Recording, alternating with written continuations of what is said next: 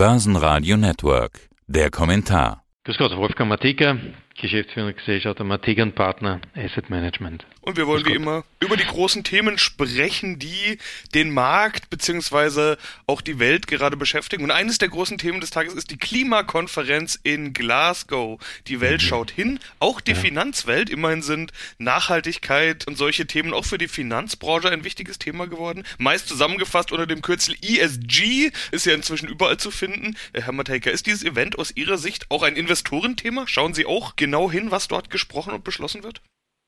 So genau natürlich nicht, weil man von der Politik annehmen kann, dass sie natürlich sehr gerne spricht, aber wenig konzertiert handelt. Wir haben natürlich die Erfahrung aus Kyoto und Paris, dass hier sehr stark an der Formulierung der einzelnen Agenten gearbeitet wird, um daraus vielleicht nicht einen wirklich haftbaren Conclusion oder Prozess ableiten zu können. Tatsache ist allerdings, dass hier auch in Glasgow das Thema Klima undiskutiert äh, besteht als Hauptzentrum und dass man daran arbeitet, eben gemeinsam aus diesem ganzen Dilemma herauszukommen. Man sieht auch, dass sie die Verschiebung der einzelnen Ziele, Sprichwort China hat 2060 als Ziel genauer in die Formulierung eingenommen wird, dass 2050 nicht mehr der Fixtermin wird, sondern schwammig in der Mitte des Jahrhunderts etc. Also das sind alles Dinge, die man ernst nimmt, weil es eben auch von der Politik ernst genommen wird. Einen harten Ablauf wird man sich nicht erwarten können. Von den Finanzmärkten allerdings weiß man die Richtung. Und genau diese Richtung ist es, die die Märkte seit etwa 12 bis 18 Monaten stärker zu treiben beginnt. Und das hat zwei Ursachen. Das eine ist natürlich das nachhaltige Investorenthema. Natürlich unter dem Strich wird der Investor das bezahlen, wovon er glaubt, dass er damit auch am besten durch die nächsten Jahre durchkommt, inklusive gutem Gewissen. Das heißt, nachhaltig zu investieren ist auch eine ethisch-moralische Frage. Und das andere ist natürlich der Regulator, der diesbezüglich sich diesem Thema sehr gerne widmet und anhängt und sagt, okay, ich erlaube bald nur mehr das, was wirklich nachhaltig und oder dokumentiert, ethisch-moralisch nachhaltig bewiesen im ESG-Universum vorhanden ist. Und diesen Themen setzen sich diese Kapitalmärkte natürlich sehr intensiv auseinander. Und es ist immer ein Zwischenspiel zwischen dem Investor, dem Regulator, der Politik und dem persönlichen Ziel. Man hat ja fast so ein bisschen das Gefühl, der Kapitalmarkt muss jetzt die Welt retten, so aller, wenn die Politik es nicht schafft, dann schafft es eben der Kapitalmarkt. Ja. Ist ja doch irgendwie der Eindruck, den man gewinnt aus all den Diskussionen aktuell, oder? Ja, schon. Am Kapitalmarkt ist man Lösungsorientierung gewohnt. Das heißt, man hat es in sich zu sagen, wir haben ein Problem, das müssen wir lösen. Wenn wir es nicht lösen, geht der Kurs gegen Null. Das will keiner und dann ist der Druck am Kapitalmarkt eigentlich fast am stärksten spür- und fühlbar, auch sichtbar. Und diesen Druck zu kanalisieren in Form von Lösungsorientierung und oder strategischer Umorientierung, Stichwort Automobilindustrie, dem gilt es quasi die Schärfe zu rauben, weil sonst würden ja im Endeffekt halt Arbeitslosigkeit etc. entstehen. Dem will man entgegnen auch politisch gefördert, begegnen. Und unter diesem Aspekt ist der Kapitalmarkt eigentlich so das sichtbare Turf, wo jetzt diese Klimapolitik umgesetzt wird. Bedeutet aber auch, dass jede Menge Geld in dieses Thema fließt, auch politisch mhm. gewollt. Ja. Also manch ein Investor würde vielleicht sein Geld nicht aus freien Stücken in der Form in dieses Thema investieren, muss mhm. es aber im Endeffekt mehr oder weniger tun. Jetzt kommen wir ein bisschen an ein heikles Thema ran. Fehlallokation könnte man das ja nennen oder noch schlimmer, mhm. Überbewertungen, vielleicht sogar ESG-Blase. Genau. Äh, da sind ja, ja durchaus auch Risiken drin, wenn Geld politisch oder aus regulatorischen Gründen irgendwo hingesteuert wird, wo es sonst vielleicht gar nicht landen würde. Ist das ein Risiko? Ja, definitiv.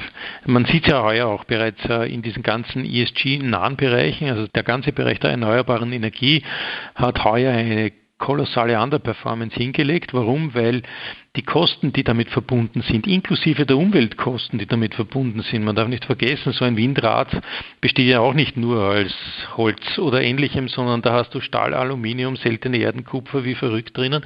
Das muss alles geschöpft und erst erzeugt werden und produziert deren Preise sind massiv angestiegen, auf einmal machen die Verluste. Das heißt, im Herz des grünen Investors ist plötzlich ein Sektor drinnen, der jetzt performance-technisch nicht so ganz funktioniert hat heuer. So gesehen auch hier eine überstarke Allokation in diesen Sektoren vorher spürbar. Die auf Goodwill oder zumindest regulatorischen Rückenwind basiert hat und sich jetzt für viele als Performance-Boomerang herausgestellt hat. Auf der anderen Seite hat man also diese Dirty Old Sectors und, und Branches wie Öl und Energie, dass man die braucht, um eigentlich diese Transition in Richtung Grün überhaupt finanzieren zu können oder überhaupt diese Produktionsprozesse am Leben zu erhalten, spürt man jetzt mehr denn je. Und aus finanzieller Investorensicht natürlich war es heuer sicherlich schwierig, eine Performance aufrechtzuerhalten ohne diesen Sektor, weil der super gelaufen ist in der zweiten Jahreshälfte, weil man eben erkannt hat, ohne Öl geht's doch nicht. Und genau dieses Zwischenspiel ist eigentlich das Schwierige an dem ganzen Thema. Warum? Weil man könnte es sehr gerne heute auf morgen auf ESG-like hinstellen, muss aber berücksichtigen, dass die Prozesse, die dazwischen laufen, noch die nächsten Jahre, und da wird es etliche noch wirklich lange geben, aufrechterhalten bleiben müssen, denn sonst dreht uns wer das Licht ab. Dann können wir noch so grün sein, wir sehen nichts mehr. Aber hat er doch ein bisschen das Gefühl, das spaltet sogar die Investorenschaft oder Investorenlandschaft. Äh, mhm. Die einen, die sagen, wir wollen nur grün investieren, alles muss ESG sein und die anderen, die sagen, naja, wenn die Ölwerte performen, dann fließt mein Geld jetzt eben wieder in Öl. Damit war man mhm. ja gut dran. Oder auch andere Rohstoffe, wenn ich jetzt an sowas denke wie Uran oder sowas, ja dieses Jahr okay. komplett durch die Decke ja. gegangen ist. Manch ein ESG-Investor, der ja auch nicht nur eben auf Umwelt achtet, sondern auch auf moralische Aspekte, Social, also Environmental, mhm. Social und Governance, das ist ja ESG ausgeschrieben, äh, der wird jetzt vielleicht nicht unbedingt in Uran investieren. Naja, die, die in Uran investieren, die haben vielleicht gut recherchiert, weil Uran gibt es am Globus vielleicht die nächsten 12, maximal 15 Jahre noch. Dann haben wir die Reserven erschöpft.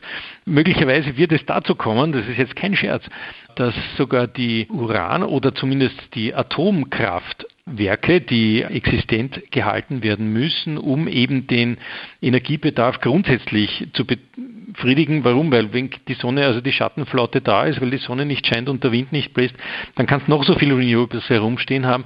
Du wirst den Strombedarf nicht decken können. Das heißt, du brauchst diese Grundversorgung und so gesehen spielen Atomkraftwerke derzeit noch in manchen Ländern, Stichwort Frankreich, eine wichtige Rolle auch England, auch Amerika nach wie vor noch. Und wenn es dieses Uran plötzlich nicht mehr gibt, könnte es dazu kommen, dass die Abrüstungsdiskussionen, nämlich was die Uran- und Sprengköpfe in den Raketen betrifft, zunehmen und man sich ganz lobheiligt etc., indem man sagt, ja, wir rüsten jetzt ab und haben wieder 50 Atomraketen verschrottet, nur um ans Plutonium zu kommen.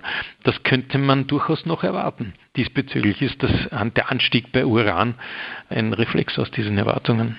Ja, spannende Entwicklung. Was würde denn helfen? Wie kommt man aus diesem Dilemma raus? Und das frage ich jetzt nicht aus Investorensicht, sondern ganz mhm. generell. Müssen sich Politik, Wirtschaft, Kapitalmarkt mal ja. einig werden? Müssen die sich mehr annähern? Oder wie könnte eine Lösung aussehen? Ja. Politik ist diesbezüglich natürlich der populistischen Schiene anheim. Jeder Politiker versucht den Massen oder seinen Massen oder seinen Fehlern zu entsprechen und diesbezüglich ist der gemeinsame Gedanke, den Planeten zu retten, natürlich ein sehr edler und auch, auch sehr gut formulierter.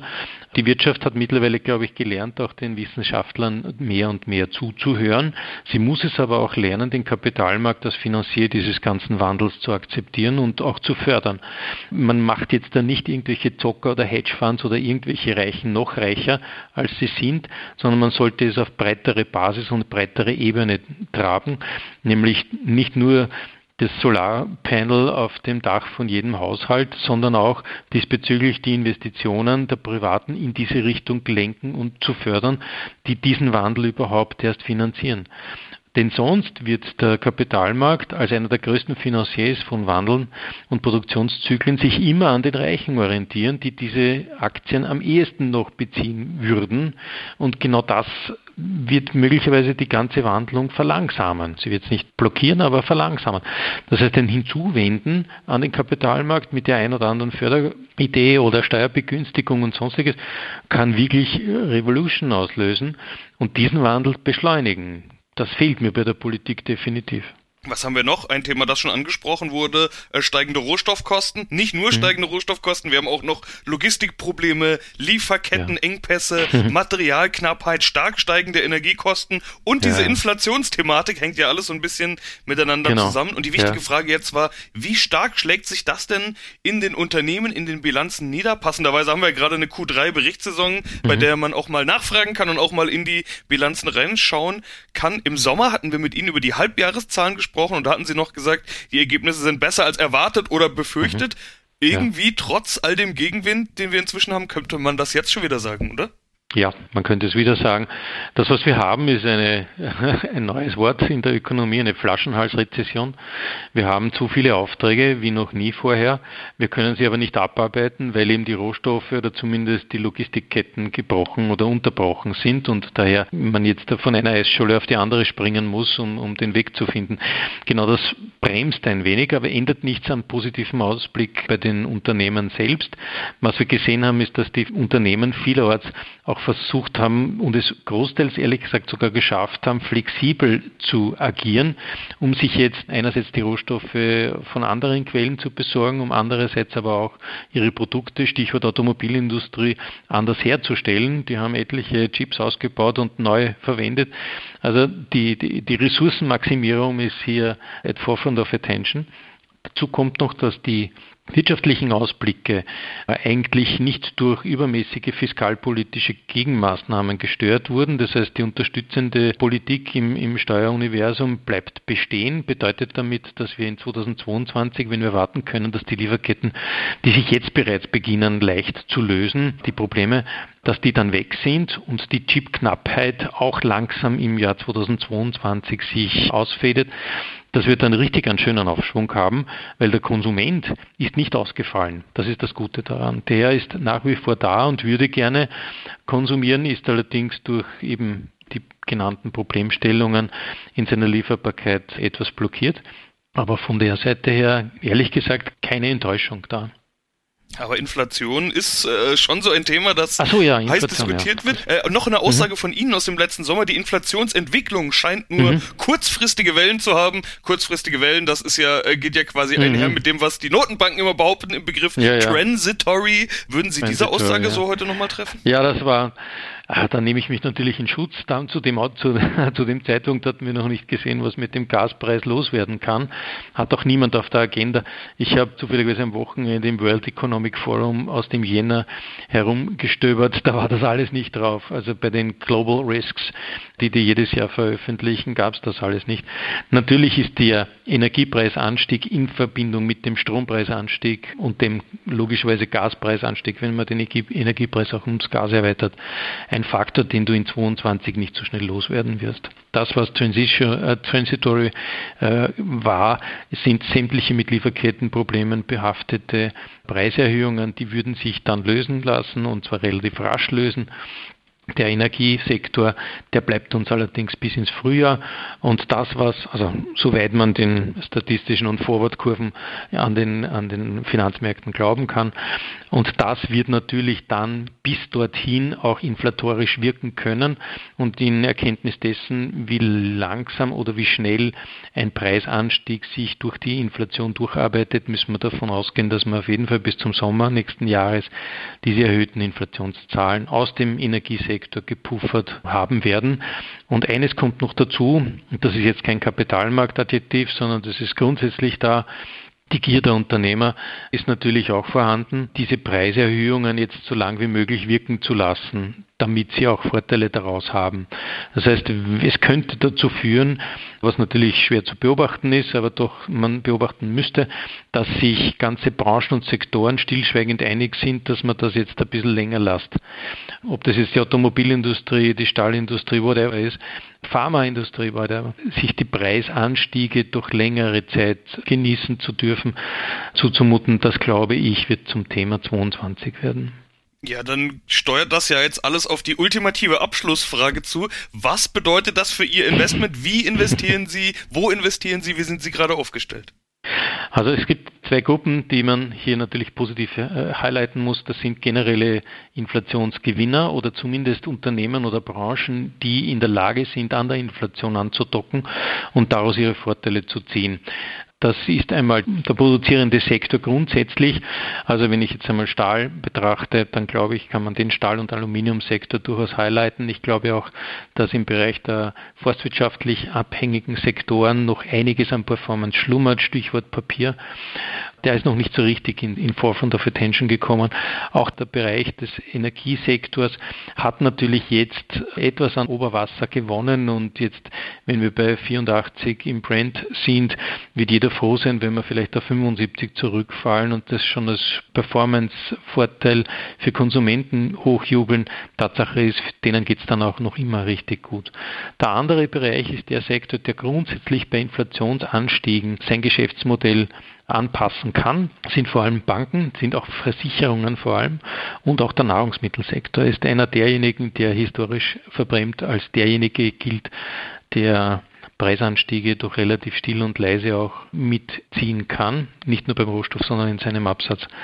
So gesehen sind diese drei Sektoren, finanzlastigen Sektoren, auf der einen Seite mit den Nahrungsmitteln ergänzt, auf der anderen Seite sehr selektiv die Produktionssektoren vorteilhaft besetzt. Die, die es noch zu überwachen und zu kontrollieren gibt, Stichwort Lieferkette und Chip Shortage, die stehen allerdings schon auf der Lauer. Das sind alle diese Sektoren, die von dieser Verknappung negativ betroffen sind. Ganz vorneweg der Automobilsektor mit seinen zuliefernden Unternehmen und auch teilweise der Bausektor, der in letzter Zeit auch zu jammern begonnen hat, dass das eine oder andere Teil fehlt oder teurer geworden ist.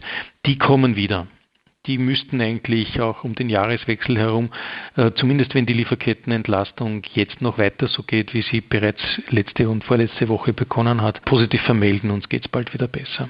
Und die wären dann die nächsten, die drankommen in der Performance. Ja, sind wir mal gespannt. Beim nächsten Mal wollen wir das natürlich wieder überprüfen, Herr Mateka. Soweit erstmal vielen Dank. Gnadenlos. Gerne, erleben.